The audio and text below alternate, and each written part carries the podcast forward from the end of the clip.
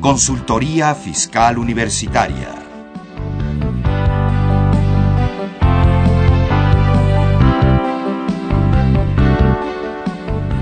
Un programa de Radio UNAM y de la Secretaría de Divulgación y Fomento Editorial de la Facultad de Contaduría y Administración. Muy buenas tardes, amigos de Escuchas. Bienvenidos a su programa Consultoría Fiscal Universitaria. El día de hoy con un tema que va a generar ámpula. Un tema interesantísimo. Todo el mundo está hablando de las reformas fiscales. Todo el mundo está hablando de lo que se la propuesta del Ejecutivo Federal, pero todo el mundo está hablando del impuesto sobre la renta y del IVA. Y del código casi nadie ha hecho mención y se está quedando para que lo discutan los diputados sin que la población nos enteremos. Eh, precisamente hoy queremos tocar ese tema. Para ese tema em, tenemos un invitado de lujo, alguien conocido por todos ustedes. Nos acompaña el maestro Álvaro Cordón Álvarez, que yo creo que sobra leer su currículum. Yo creo que la mayoría de ustedes lo conocen. Álvaro, gracias por estar con nosotros el día de hoy. Estimado Salvador, muy buenos días y muy buenos días a todos nuestros amigos radioescuchas de Radio Universidad. Un placer como siempre estar aquí contigo. Gracias.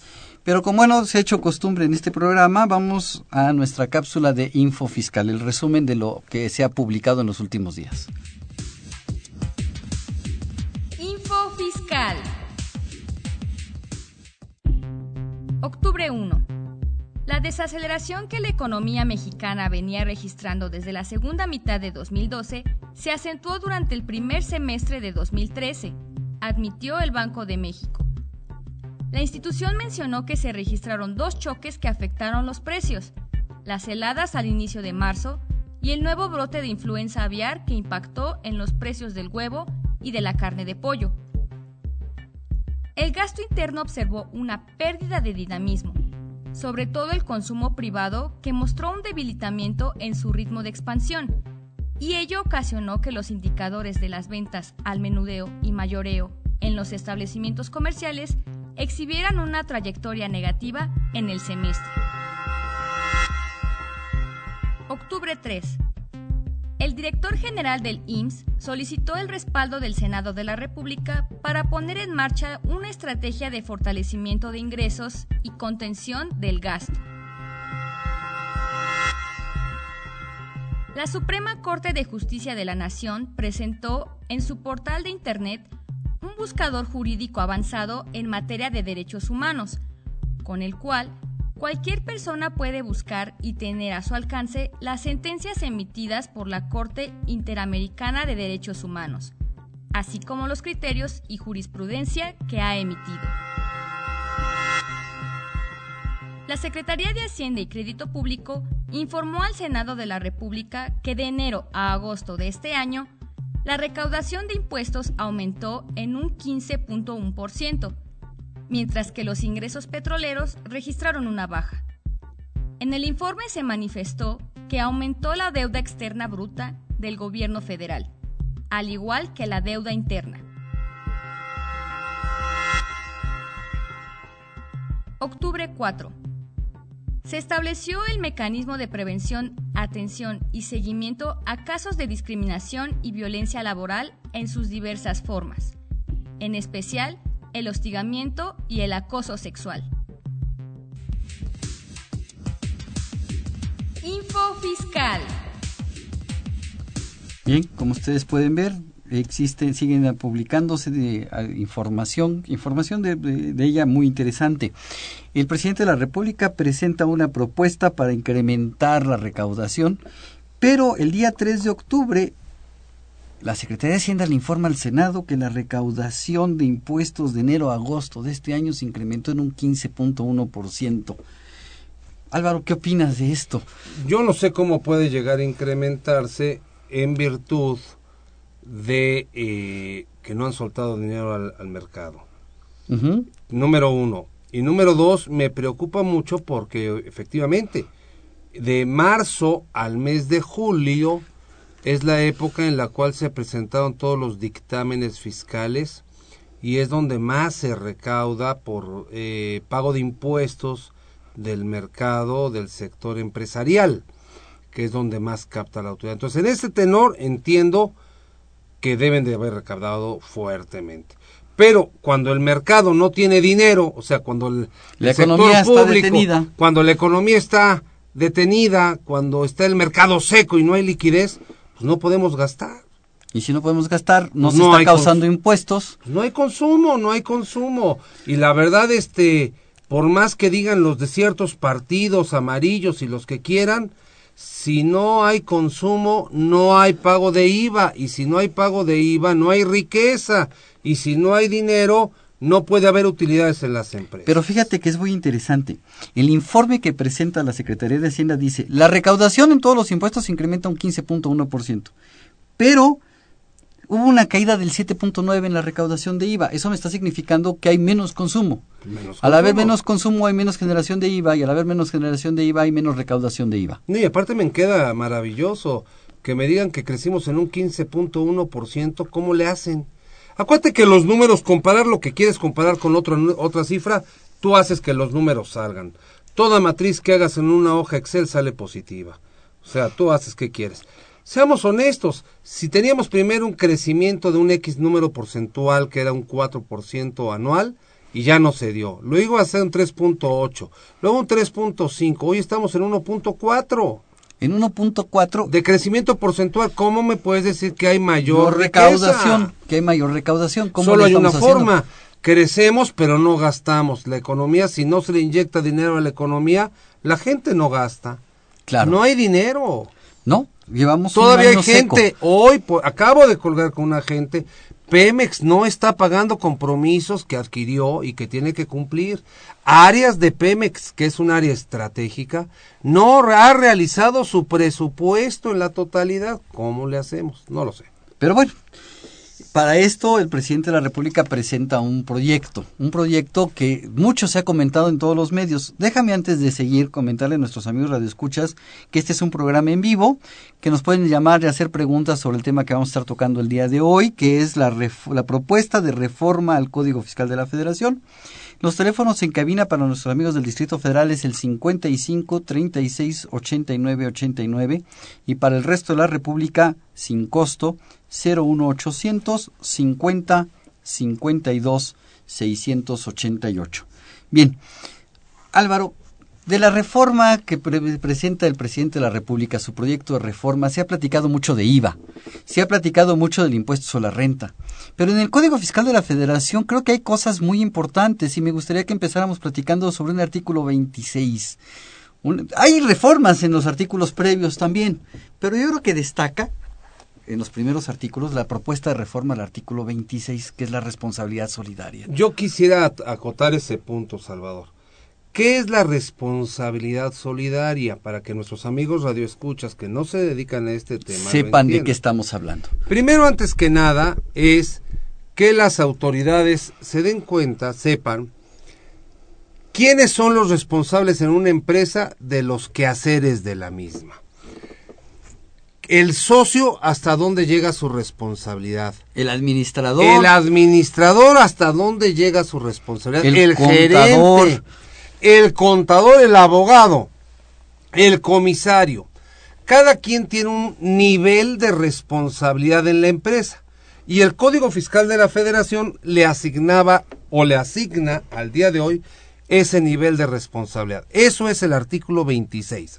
A ver, pero ese nivel de responsabilidad significa que si la empresa no puede cumplir con sus obligaciones fiscales, algunos de los que acabas de mencionar podrían entrar a tener que cubrir esas, esas obligaciones fiscales de la empresa. Es correcto. Ok. Es correcto porque fíjate, resulta ser que la empresa como ente jurídico tiene que cubrir una serie de obligaciones, llámense las obligaciones de carácter fiscal. Y si no las cumple, el fisco también tiene el derecho de decir quién es el responsable de que no se hayan cubierto. Así es. Y en esa medida puede asignar responsabilidades solidarias o subsidiarias a cada una de las personas que dentro de una empresa existen. Así es. Entonces, en este tenor, por ejemplo, en una persona física, solo puede haber una responsabilidad solidaria porque él es responsable de sus actos. Claro. Pero en una persona moral, la persona moral puede tener responsabilidad solidaria y subsidiaria. Esto es, los socios de una empresa pueden llegar a ser responsables del pago de impuestos no hechos por la empresa, dependiendo cuál fue la causa por la cual no fueron hechos dichos pagos. Claro. Entonces, todo, hoy el Código Fiscal de la Federación que está vigente establece responsabilidad solidaria al administrador, por ejemplo, y a los socios. Hoy, 2013, ¿cuál es la responsabilidad solidaria que tienen los socios de la empresa? Bueno, los socios de la empresa, hasta antes de estas fechas, de que salga la, la nueva iniciativa, la responsabilidad va sobre el monto del capital que hayan aportado a la sociedad. Es decir, si tú y yo creamos una sociedad y nombramos administrador a Juan Pérez, y tú y yo ponemos cada quien 50 mil pesos para que esta empresa funcione. Si Juan Pérez como administrador de la empresa no paga sus, los impuestos de la empresa, tú y yo responderíamos hasta cuánto. Hasta los...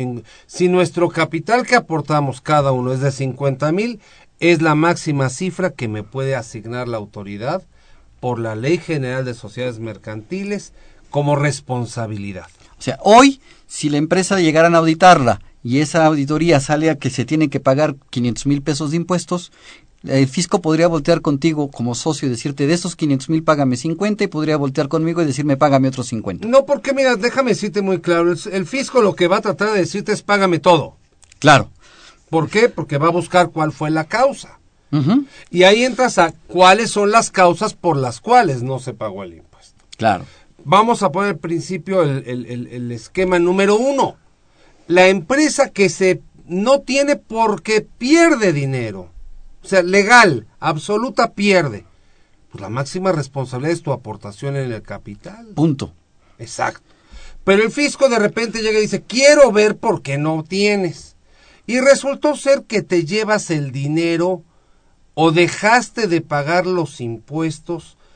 ¿Por qué? Porque distrajiste el flujo de efectivo en otras cosas que no son propias de la empresa. y necesarias de la empresa. Entonces el fisco dice, aquí puede haber una responsabilidad, una negligencia en el manejo y puede asignar una responsabilidad a los socios.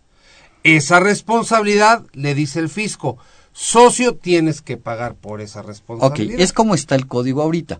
¿Qué es lo que pretende la propuesta del presidente de la República? Un cambio más trascendental, que se vean en la proporción de lo que la empresa tiene de capital.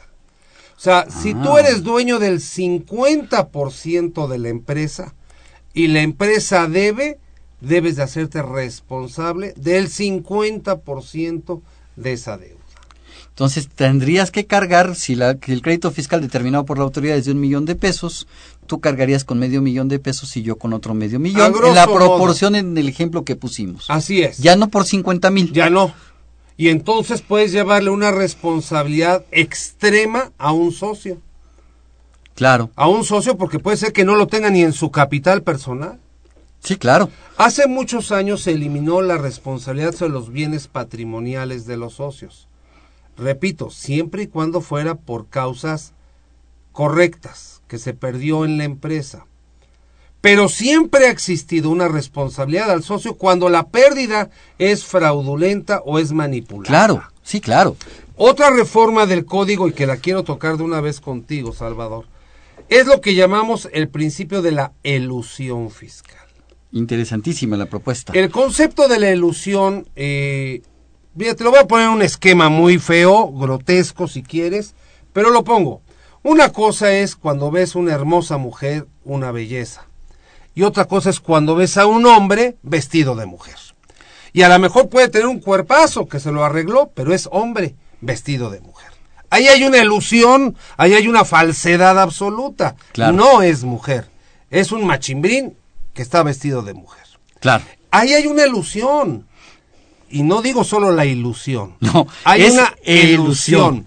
Esa ilusión es que a través de uso de engaños, o de ciertas circunstancias que utilizas para encuadrar en un concepto de la ley, te veas beneficiado ahorrándote impuestos. Entonces dice el fisco, cuando tú haces actos con la finalidad de, eh, eludirme, claro, dame la vuelta, me quieres dar la vuelta, ilusión, darte la vuelta y no pagarme el impuesto, te finco responsabilidades. ¿Y a quién se las va a fincar? es un caso inédito, pero es al socio en esta proporción. ¿Y qué crees, Salvador? También quieren fincárselas al abogado y al contador. A ambos. A ambos, porque dice la autoridad o alguien de la autoridad, dice que el contador y el abogado son culpables de eso. La pregunta es, ¿quién es culpable? El permitir dejar una serie de disposiciones abiertas y que haciendo uso del conocimiento de la ley se logren beneficios o deja las, las disposiciones legales cerradas y que la gente no pueda usar esos beneficios. Yo creo que la autoridad en esta instancia de reforma creo que abusó un poco. Sí. Pero también por otro lado tenemos que darle la razón del abuso que muchos profesionistas han dado de las disposiciones actuales. Entonces yo creo que tanto peca el que mata la vaca como el que le agarra la pata. Claro. Pero no solo podemos ser culpables los de un lado de la mesa. Sí, efectivamente, no, sí, queda muy claro. Pero ¿dónde quedaría entonces? Estás hablando ahora de la responsabilidad del abogado y la responsabilidad del contador. En la que prácticamente nos hacen copartícipes de las responsabilidades. Entonces, con esta propuesta, yo como contador o yo como abogado para poder dar una asesoría tendría que tendría que cerciorarme que todas las operaciones de la empresa son ciertas. Primero y segundo, antes que nada, cerciorarte que tu cliente es quien dice que es y es un agente decente. Y perdóname, Salvador, ¿cómo puedes saber que un agente es decente? Que es honorable. O sea, con todo el respeto, por principio, toda persona merece el respeto de los demás. Claro. Y las leyes, por lo menos en otras partes del mundo, eres culpable hasta que se te demuestre. O sea, a ver, lo que me estás queriendo decir es que si yo llego ahorita a tu despacho, tú no me conoces, llego como empresario y, me, te digo, oye, me están diciendo que tú me puedes asesorar. Y te planteo un asunto. Antes de que tú me puedas prestar el servicio, tendrías que cerciorarte de mi honorabilidad. Pues yo creo que sí. Pero entonces tú me estás este, catalogando tú como si fueras policía. Yo no. Me estás, te están obligando a que tú me catalogues como si yo fuera un delincuente. Porque si no voy a caer en actos que tú vas a celebrar en los cuales puede estar en juego mi patrimonio.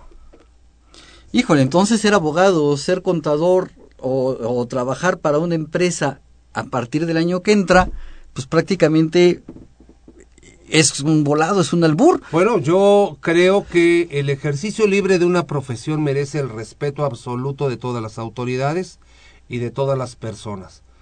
Pero creo que ante una posición como la están planteando, creo que efectivamente conlleva un alto grado de responsabilidad y una decisión a tomar. Y eso que no estamos hablando, mi querido Salvador, de mezclar aparte la ley de lavado de dinero. No, porque a eso iba Ahí va otra. O si quieres hablarme de la ley federal del trabajo, ahí va otra. De veras, este, ejercemos una profesión digna, respetable y que ha sido respetada. Que en la historia ha marcado que es una profesión que los que la han ejercido, en su gran mayoría, son gente respetable, y que han trabajado porque la profesión se considere una profesión respetable. Así lo entiendo y yo creo que para eso tenemos instituciones de primer nivel, todas y cada una de ellas, en los diferentes órganos y creo que de igual forma ha sido reconocido nuestro trabajo por las autoridades. Déjame darte un antecedente para todos nuestros amigos radioescuchas. El año pasado, nada más estaba eh, el licenciado Alfredo Gutiérrez Ortiz Mena al frente del SAT. Participó con el Instituto Mexicano de Contadores en el evento conmemorativo del dictamen fiscal. Hay un libro que habla de ello. El ciudadano, que era el presidente del SAT en ese momento, que dijo que era una institución de alto nivel y de seguridad la palabra de los contadores ante la autoridad. No sé en qué momento se perdió. Pero eso fue el año pasado. Yo es lo que digo. Eh, ¿En qué momento nos perdimos o en qué momento cambiamos de ser cambiamos de ser lo que éramos que está asentado con las autoridades y todo a lo que hoy están viendo de nosotros. ¿Por qué? ¿A qué te refieres, Álvaro? ¿Te refieres a la propuesta del, presidente de la República que se presenta al Congreso, donde habla algo del dictamen fiscal y la exposición de motivos que en ella se presenta? Bueno, Salvador, yo no sé eh, cómo vamos en tiempo, pero lo que sí te quiero decir es que hay una propuesta al Código Fiscal de la Federación. Tú me dijiste que platicáramos de ellas. Claro. Y estamos hablando de las más relevantes. Y una de ellas es el artículo 32A, que yo le he denominado lo que es la reforma ciega. ¿Por qué? Porque en el texto de la iniciativa solo aparecen los artículos derogados. El 32A. Y entonces, pues pasas, lo ves derogado y te bajas al siguiente ni siquiera lees qué pasó. Pero además está el 47. Claro. El 30 le están haciendo modificaciones respecto al dictamen. Al 50 y sus artículos yo creo siguientes. Que al final va todo lo correlativo, Salvador. En esa iniciativa hablan de una posible situación de desaparecer el dictamen. Repito, posible. ¿Por qué? Porque creo que a nivel nacional, y repito, a nivel de cámaras y las instituciones colegiadas, llámese el Instituto Mexicano de Contadores Públicos la asociación. y la Asociación Mexicana de Contadores Públicos, que representan entre ambas la mayoría de nuestra profesión, han luchado de forma indistinta y por separado, pero con un solo objetivo, porque se reconozca la validez de este trabajo que hemos llevado a cabo y que la autoridad, como te he mencionado, le ha reconocido su valía y su importancia. Pero además el dictamen ha generado en históricamente muchísima recaudación. La recaudación de en el mes de junio y julio se incrementa derivado de los dictámenes. Documentalmente hablando, se ha demostrado y se le ha demostrado a las señores autoridades que estamos hablando entre 15 y 18 mil millones de pesos que se recauda. Que se recauda motivada por el dictamen fiscal. ¿Qué significa esto? Pues que el profesionista, llámese el contador que dictamina estas empresas, lleva a la empresa, uno, a que corrija sus deficiencias en la información contable, Dos, cumpla con los objetivos de pago de impuestos. Y tres, le dé como pago a la autoridad lo que corresponde correcta y apegándose a las disposiciones legales. Eso es lo que el dictamen le ha generado a la autoridad. Amén de que estamos hablando aproximadamente de 90 mil dictámenes en el año 2012.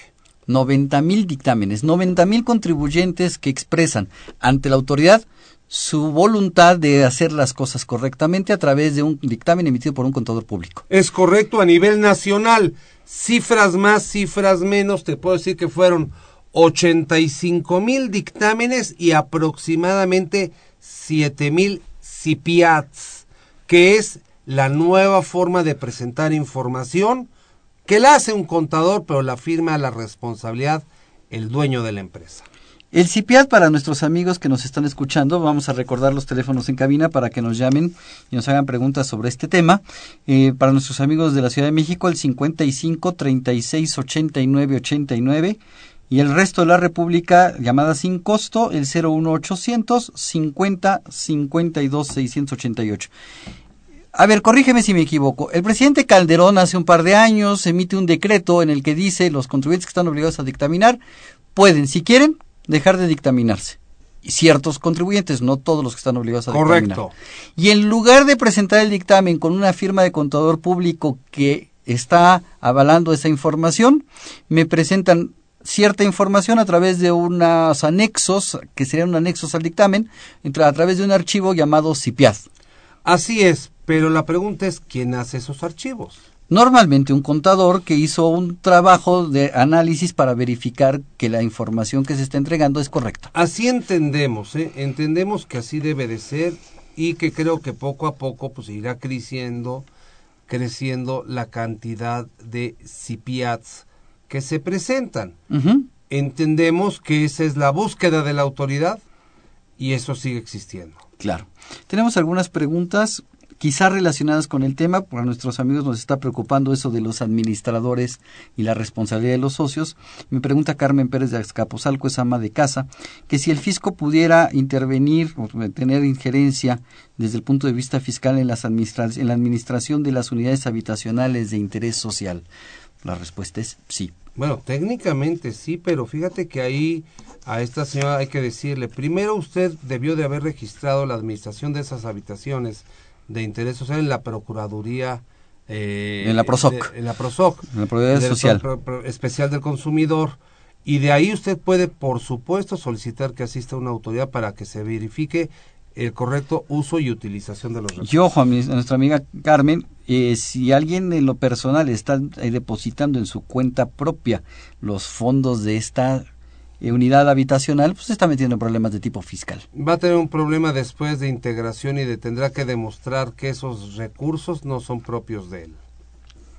Eh, Juan Vidal, empleado, dice que si una sociedad anónima, también eh, una SADCB de responsabilidad limitada, también es responsable el socio con participación de sus bienes personales o solo con el no solo con el capital, sino también con sus bienes. Bueno, lo que pasa es que por eso exactamente está viéndose el cambio de la autoridad la responsabilidad limitada, que es una figura adicional de lo que es la sociedad mercantil, eh, limitaba hasta dónde podía llegar la responsabilidad de los socios. Por eso el Código Fiscal quiere cambiar esto. Y para que ya no se limite nada más a esa responsabilidad. Exactamente por eso. Porque la gente en el correcto o mal uso de las denominaciones, como es sociedad de responsabilidad limitada, decían, soy responsable hasta esto y el fisco dice no. Para efectos legales, para otros efectos sí, pero para efectos fiscales la propuesta es ya no. La propuesta, claro, que quede muy claro, es una propuesta. Hoy no sabemos cómo va a quedar la Hoy no podemos chismear todavía el resultado final del veredicto. Estamos narrando el partido. El partido lo estamos narrando y lleva una ventaja ahorita el delantero que se llama Sat, pero el juego termina, como decimos en el béisbol, cuando cae el último out. Así es, y todavía no ha caído. Todavía no ha caído. Y hay que esperar a que caiga ese último out para saber cómo va a quedar. El último minuto en el partido de fútbol. Así es. Hasta el último minuto todavía se va a estar jugando y puede anotarse un gol o una carrera. Ya ves que el año pasado hasta en el fútbol pasó cosas raras, ¿no? Que sí, claro. En minutos hasta un portero mete goles. Hasta en minutos, así es. Y así está jugándose ahorita, estamos narrando el partido. ¿Qué está sucediendo ahorita? El fisco pretende, uno, hacer responsables a los socios en, en proporción al crédito. Proporciona su capital respecto al crédito. Al, importe que ellos tienen de las acciones de la empresa, hacerlos responsables de sus compromisos. Está pretendiendo la desaparición del dictamen fiscal. Segundo, cosa lo cual no hemos llegado al fondo. Déjame Yo que habíamos tocado el tema. No, no, mi querido amigo, apenas esta es la primera parte. Ahí hablamos de lo que es la figura del dictamen, pero ¿qué beneficios traía el dictamen al empresario? El beneficio principal al empresario era certeza. Claro. Certeza en su información y seguridad en su información.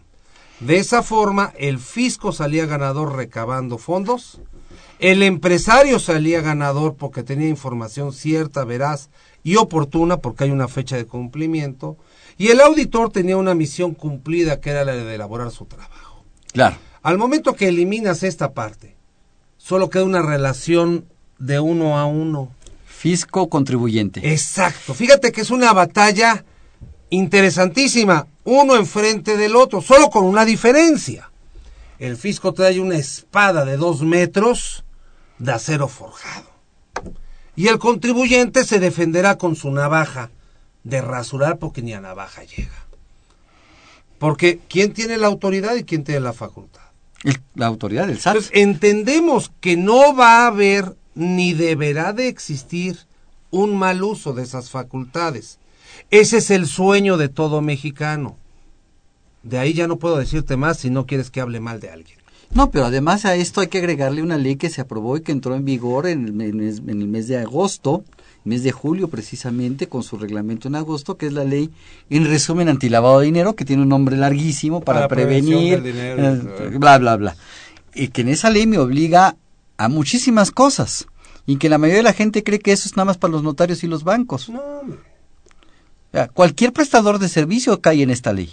Mira, estamos ante una ley que ya en este mes de octubre, ya en estos días, toda aquella persona que, persona que lleve a cabo actos que denomina la ley vulnerables y por el monto de los actos ya tiene que estarse dando de alta en este mes. En este mes para poder a partir de noviembre presentar los avisos a que hace referencia dicha ley, ley. antilavado de dinero. Si esta ley antilavado de dinero la correlaciono con lo que está pretendiendo la autoridad de modificar al Código Fiscal de la Federación, al impuesto a la renta y al IVA, pues entonces estamos ante una cacería de, de contribuyentes. Pero nada más falta un detalle más. No queremos decir que sea algo incorrecto, pero un detalle más. No se te olvide la palabra elusión. Claro. La cláusula de la ilusión. Porque también queda, como está redactada hoy la iniciativa, que el fisco en su momento podrá definir si la acción que hiciste en la empresa fue con el único fin de no pagar un impuesto. Si juntaste diferentes acciones con la finalidad de no pagar un impuesto, te puede acusar de delito de defraudación fiscal. Al administrador, al contador, al abogado y a los socios. Así es. A todos ellos los acabas de dejar con una taquicardia. No, pero ¿Te parece, ¿te parece que respiren tantito y seguimos? Vamos a una pausa para que puedan respirar.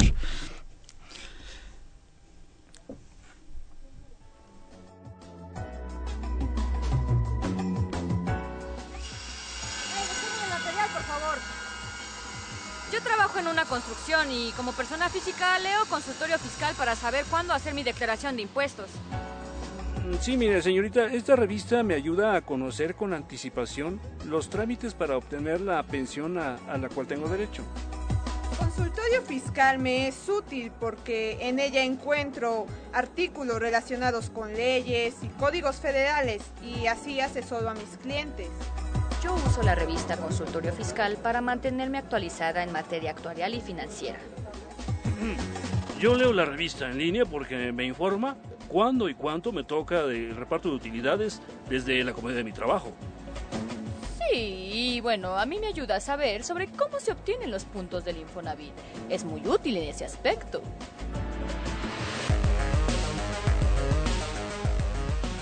Artículos asesoría jurídica, laboral y contable, noticias fiscales, opiniones especialistas. Esto y más puedes encontrar cada quincena en tu revista Consultorio Fiscal. Suscríbete en www.consultoriofiscalunam.mx o llamando a los teléfonos 5616 1355 y 5622 8310 o al correo publicaciones arroba correo Consultorio Fiscal. Por mucho la primera, por mucho la mejor.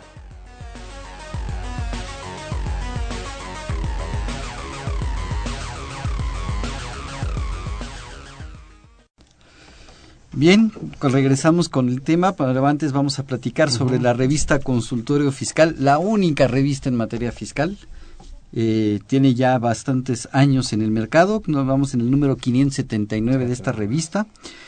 Y la Facultad de Contaduría y Administración va a obsequiar a las tres primeras personas que nos llamen y nos, y nos contesten correctamente quiénes son los nuevos responsables solidarios de los que hemos estado platicando. Les vamos a regalar un ejemplar de la revista número 579 de Consultorio Fiscal correspondiente a la primera quincena de octubre del 2013. En esta revista, eh, este número es un número especial porque está hablando de la iniciativa de reforma sendaria y social para el 2014, que no sé si es realmente social hay eh, plumas bastante reconocidas con temas muy interesantes. Está el doctor Carlos Alberto Burgoa, Damián Cecilio, eh, Marta Josefina Gómez Gutiérrez, Ignacio Jaramillo, eh, Francisco Javier Ibáñez, Martínez Ibáñez, José Silvestre Méndez, Susana Mireles, José Padilla Hernández, Jorge Santamaría, Sergio Santinelli, entre otros, por pues, mencionar algunos. Déjame decir que son puros colegas de la universidad, compañeros y de veras una revista de extraordinaria calidad jurídica. Y con un prestigio la revista y las para los articulistas. Sí, sí, sí, sin duda alguna vale la pena comprarla. ¿eh? Y también, este, vamos, eh, repito, vamos a eh, regalar tres ejemplares de la revista a nos, a las tres primeras personas que nos contesten quiénes son los nuevos responsables solidarios según la propuesta que está presentando el Ejecutivo. También los, los invitamos a que se suscriban a la revista o adquieran ejemplares sueltos en el correo publicaciones arroba fca.unam.mx. También los invitamos a eh, el programa de televisión fiscal.com, el cual regresa a su horario de costumbre todos los jueves de 9 a 10 de la mañana en vivo a través de los sitios de internet mirador.coed.unam.mx o a través de la página de la Facultad de Contaduría en videoteca.fca.unam.mx diagonal videoteca diagonal index.php.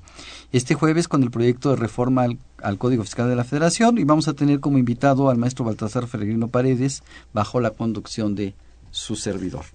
Bien, Álvaro, creo que dejaste a muchos contribuyentes de este país que nos están escuchando, a muchos contadores, a muchos abogados a punto de un infarto. Fíjate que lo más importante, amigos, todos radioescuchas, su servidor Álvaro Cordón, eh, es decirles que hay veces que hay que enfrentar los hechos de la realidad.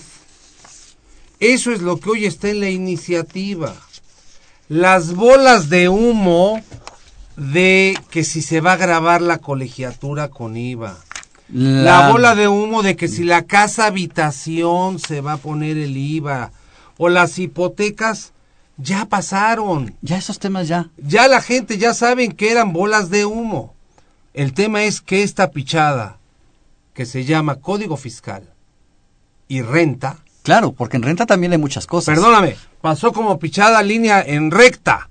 Y se fue, se fue, se, se fue, fue, y nadie ni siquiera y hay que la tratar de y que no la diga- abanicó. Así es. Hay que conocer que existen y por eso creo que estamos diciendo nuestros puntos de vista.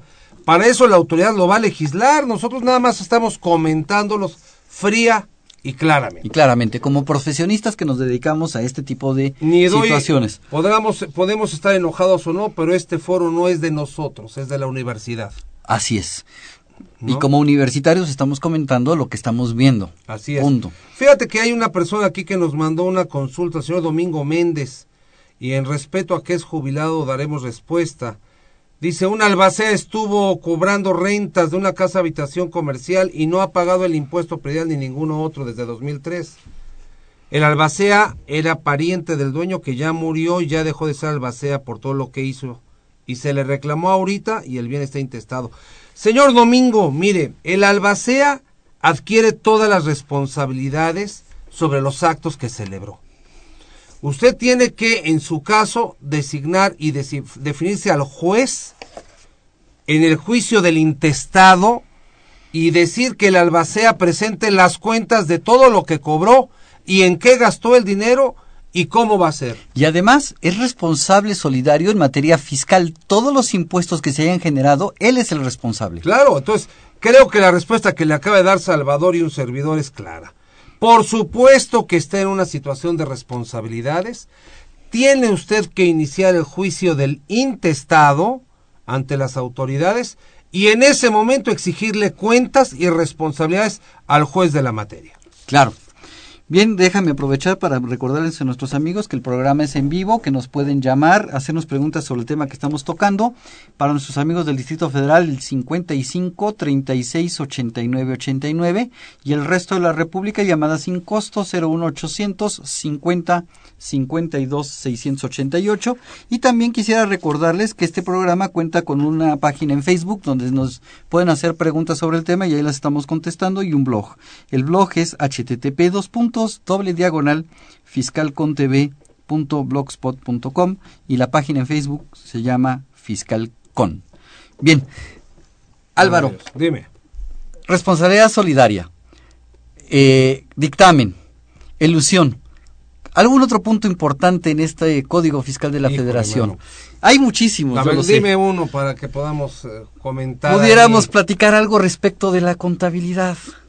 Bueno, mira, la contabilidad tiene cosas muy interesantes porque de igual forma, eh, recordemos que la contabilidad tiene muchas formas que el reglamento del código establece. Claro. Y debemos de cumplir con ellas. La contabilidad se debe de llevar por la forma de carácter ya electrónica, pero va a cambiar. A Chihuahua. Yo te lo digo que va a cambiar por una sencilla razón. Primero porque hoy tenemos que cumplir con las normas de información financiera. Y la segunda porque el fisco, pues cada día va a ser más claro en materia de los comprobantes fiscales. Y de hecho en los comprobantes fiscales se vuelve a cambiar toda la mecánica. Por eso mismo te lo digo. Al momento en que se cambia la mecánica de los comprobantes fiscales, te quiero ser claro, imagínate tú qué es lo que va a pasar. ¿Voy a seguir utilizando mi estado de cuenta como comprobante fiscal? Es que perdóname, era una belleza eso. Ahora se supone que ya además los F, CFDI. A ver, había el CBB, para nuestros amigos que no me están, código de, código de barras bidimensional. CFD. CFD. Comprobante fiscal digital. Sí. CFDI, comprobante fiscal digital por internet. Internet. Pero además de estas tres opciones podía utilizar el estado de cuenta. Que era una belleza. Que era una belleza. Que realmente nunca lo ha reconocido la autoridad. ¿eh? Claro. Pero ahora parece ser que el estado de cuenta va para atrás. Bueno, lo que pasa es que como está la disposición, dice que los únicos comprobantes fiscales que van a ver son el CFDI y, el caso del CBB si sigue la disposición de los 250. Pero solamente personas físicas y que hayan obtenido ingresos el año anterior de menos de 250 mil pesos. Solo la persona física, no personas morales. Sí, y 250 mil, a ver Álvaro, hablamos de 250 mil, fíjate que yo soy asalariado y además tengo ahí un negocito por actividad empresarial. Correcto. Y mis sueldos llegaron a 300 mil, pero mi negocito de actividad empresarial pues nada más facturó 100 mil. ¿Puedo seguir con CBB el año que entra? Bueno, la pregunta es, si permitiesen eso por la actividad, yo creo que sí. Por la actividad. Pero habla, Por la parte de salarios, pues es otro concepto, ¿no? Pero habla de que los ingresos serían de los ingresos acumulables del contribuyente. por eso, pues yo creo que debiese de estar claro que es por la actividad. La autoridad debería... Si son nada más los del contribuyente, por supuesto que estás fuera de la jugada. Por supuesto que, estoy que estás fuera de la jugada. Lo que pasa que para efecto, amigos radioescuchas, para efecto de las personas físicas, actividades de todo tipo, el ingreso acumulable final es la sumatoria del ingreso acumulable de cada uno de los capítulos. Y como está en la eh, hoy es de los ingresos acumulables. Así es. Como vaya a quedar en el código, quién sabe. Vamos a esperar la lectura de los comprobantes. Yo creo que vienen cambios sumamente interesantes, Salvador. Eh, la autoridad se ha dado cuenta que es un momento difícil para hacer una reforma de este estilo. De este tamaño. De este tamaño. No, yo creo que del tamaño siempre va a ser un momento difícil habría que haberla hecho, pero de una forma muy general. No puedes dar tratamientos desiguales a iguales. Claro. Déjame decir. Ese es un principio constitucional. Grabarle al refresco un impuesto por el azúcar, pues, ¿qué es lo que pasó? Ahora el tequila, a los tequileros, los refresqueros le dicen, que también él lo pague. Y los de, los que fabrican los que las eh, fábricas de dulces. Bueno, ya te diste cuenta. Entonces, es un tema muy difícil. Yo creo que creo que vale la pena aclarar un punto, ¿eh? La reforma la presentó el ejecutivo. Ese es su trabajo. El legislativo es analizarlo y escuchar a todos. Así es.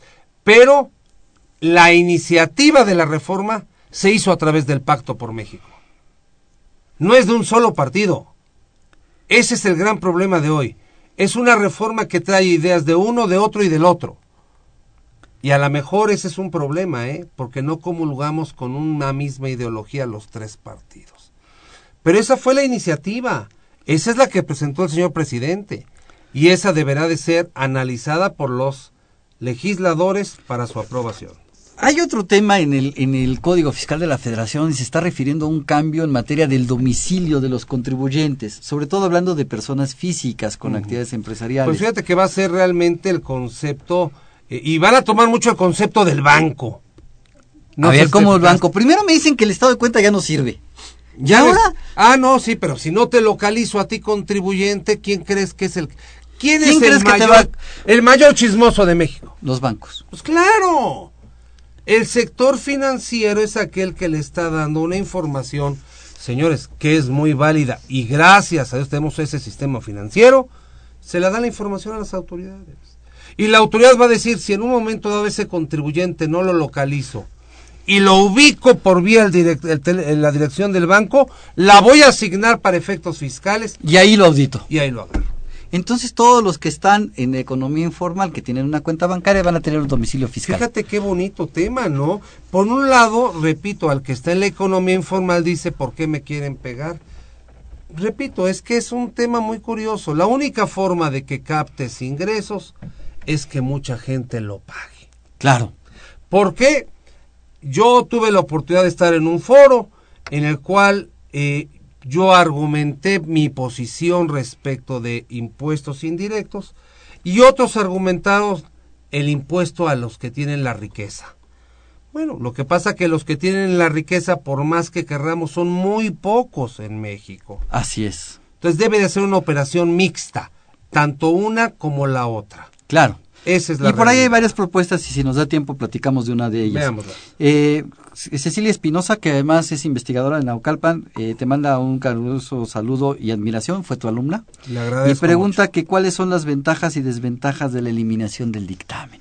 Híjole, te acaba de hacer la pregunta del millón. Señorita, yo le diría, la principal desventaja profesional que yo le veo es que el contribuyente va a quedar como de pechito al aire ante las autoridades. Se eliminan secuenciales, se eliminan acciones de poder primero revisar los papeles del auditor, sino la autoridad podrá ejercer sus facultades de forma directa a la empresa. Y eso se puede prestar a demasiadas circunstancias. Claro, pero además, además de los contribuyentes que hoy estaban de esa manera, se agregan otros 90 mil contribuyentes. Ah, claro. No es la capacidad. hombre. 90 mil contribuyentes que estaban siendo revisados por alguien que tiene un código de ética. Alguien que sigue unas normas de información y, unos re- y nos procedimientos. somos- y que nos hacemos respetar y respetables por el Código de Ética Nacional e el internacional que ha prevalecido. Y que además siguen unas normas de auditoría que están emitidas y respeta a, a nivel internacional y que están respetadas por la propia autoridad.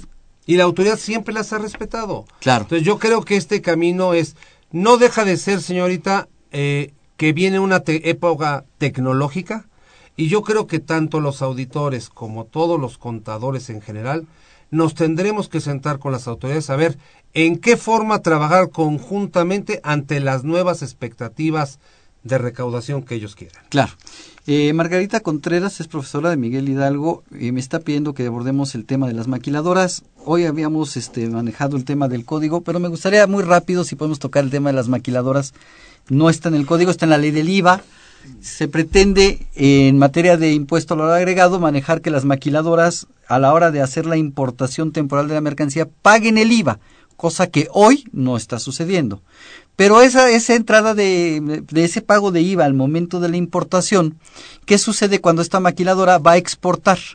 Exportaría a tasa cero, que no puedo grabar la otra tasa porque son acuerdos y tratados internacionales, todas las exportaciones Hijo. son a tasa cero, y entonces esta maquiladora tendría un saldo a favor de IVA que tendría que solicitar la devolución. Realmente no hay una recaudación, lo que hay No es un jineteo de lana. Es un financiamiento a la Claro. autoridad y que se vea un hecho real. Sí, la autoridad lo ha tomado como una forma de financiamiento y bueno, habría que ver porque el problema se llaman flujos de efectivo. ¿eh? Claro. El problema real son los flujos de efectivo. Entonces yo, maquiladora, pago ahorita el IVA por la importación de las materias primas, proceso, devuelvo la mercancía al exterior, tengo una, una enajenación a tasa cero, no cobro IVA, contra ese no cobro de IVA o ese cobro cero, acredito un IVA que pagué en la aduana y le digo a la autoridad devuélvemelo. Pero ese procedimiento de devolución va a llevar 50 días. Entonces, desde el momento en que yo pagué, transformé, exporté, generé el saldo a favor al 17 del siguiente mes, Sí. solicito la devolución 50 días, la autoridad tuvo todo ese tiempo mi dinero. Cuatro meses. Cuatro meses. Tres, cuatro meses. Pero esos cuatro meses va a llegar un momento en que voy a, va- van a transcurrir cuatro meses de producción y voy a tener cuatro meses siempre montados de adelantos de impuestos. Y entonces va a llegar un momento en que ya no va a haber tal recaudación Por porque eso. te pago y me pagas. Me paga, sí, pero nada más que significa flujo de efectivo para el empresario, cosa lo cual es un, un tema muy difícil. Muy difícil. Va a poner en muchas, a muchas maquiladoras probablemente en jaque por no tener la posibilidad de operar. O le van a tener que inyectar dinero y los accionistas van a tener que inyectar más dinero, pero con una responsabilidad de mayor dinero.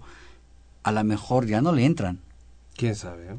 ¿Quién sabe? Oye, fíjate que otra reforma que no, no quiero que se nos vaya, Adelante. la del dividendo.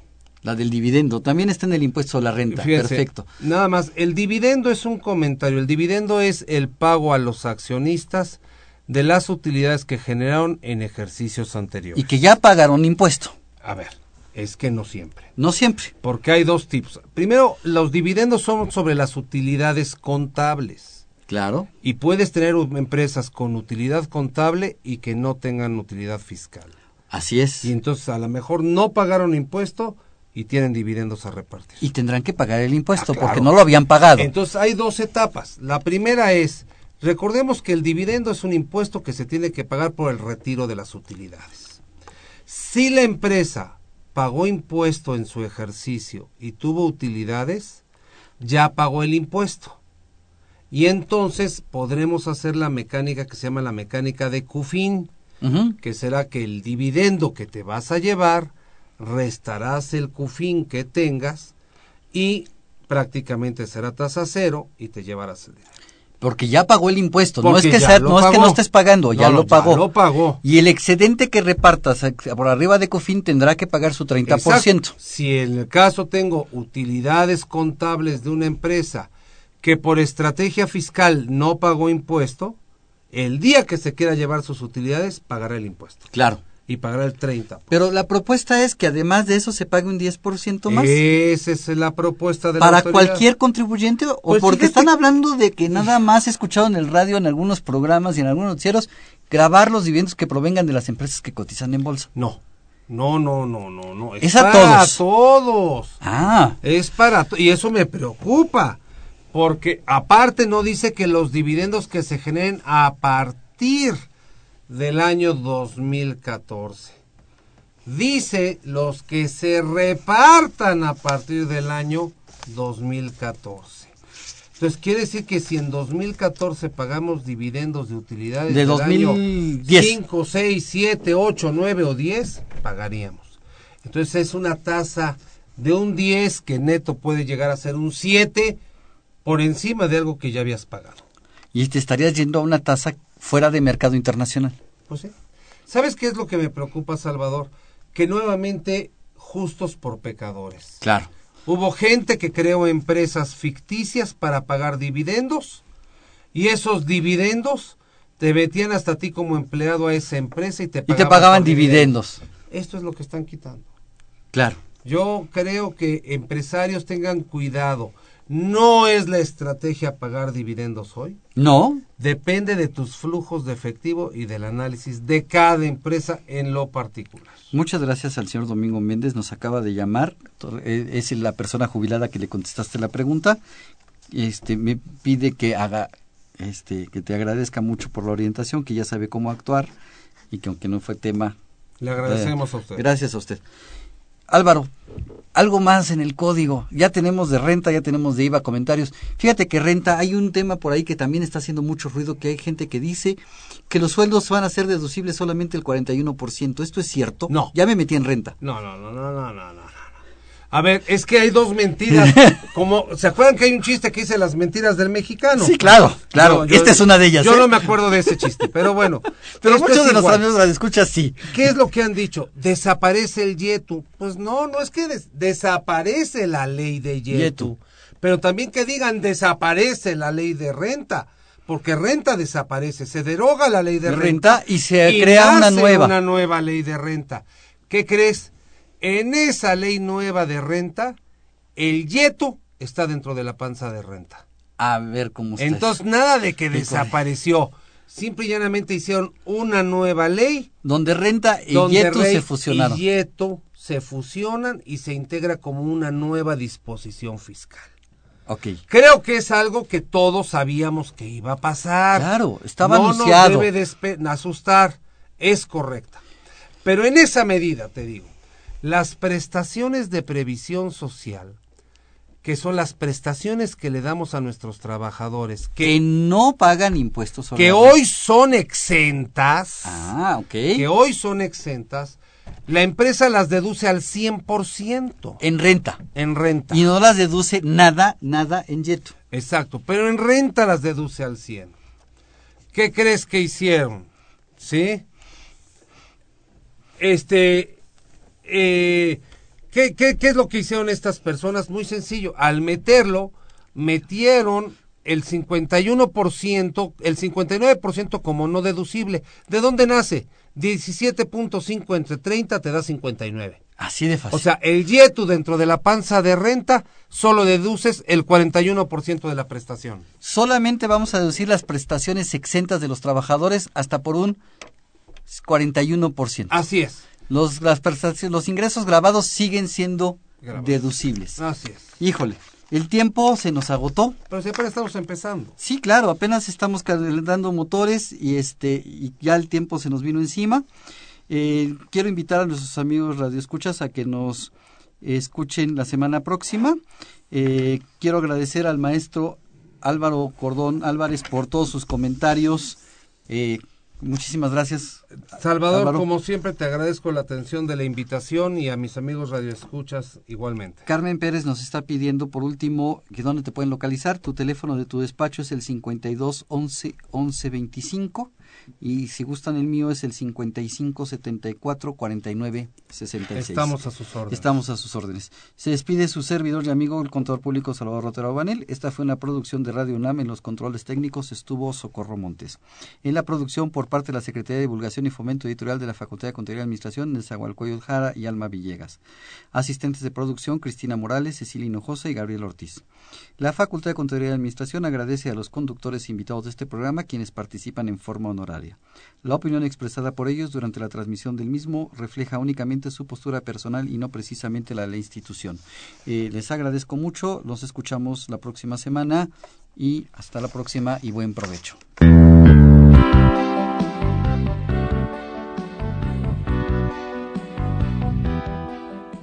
Consultoría Fiscal Universitaria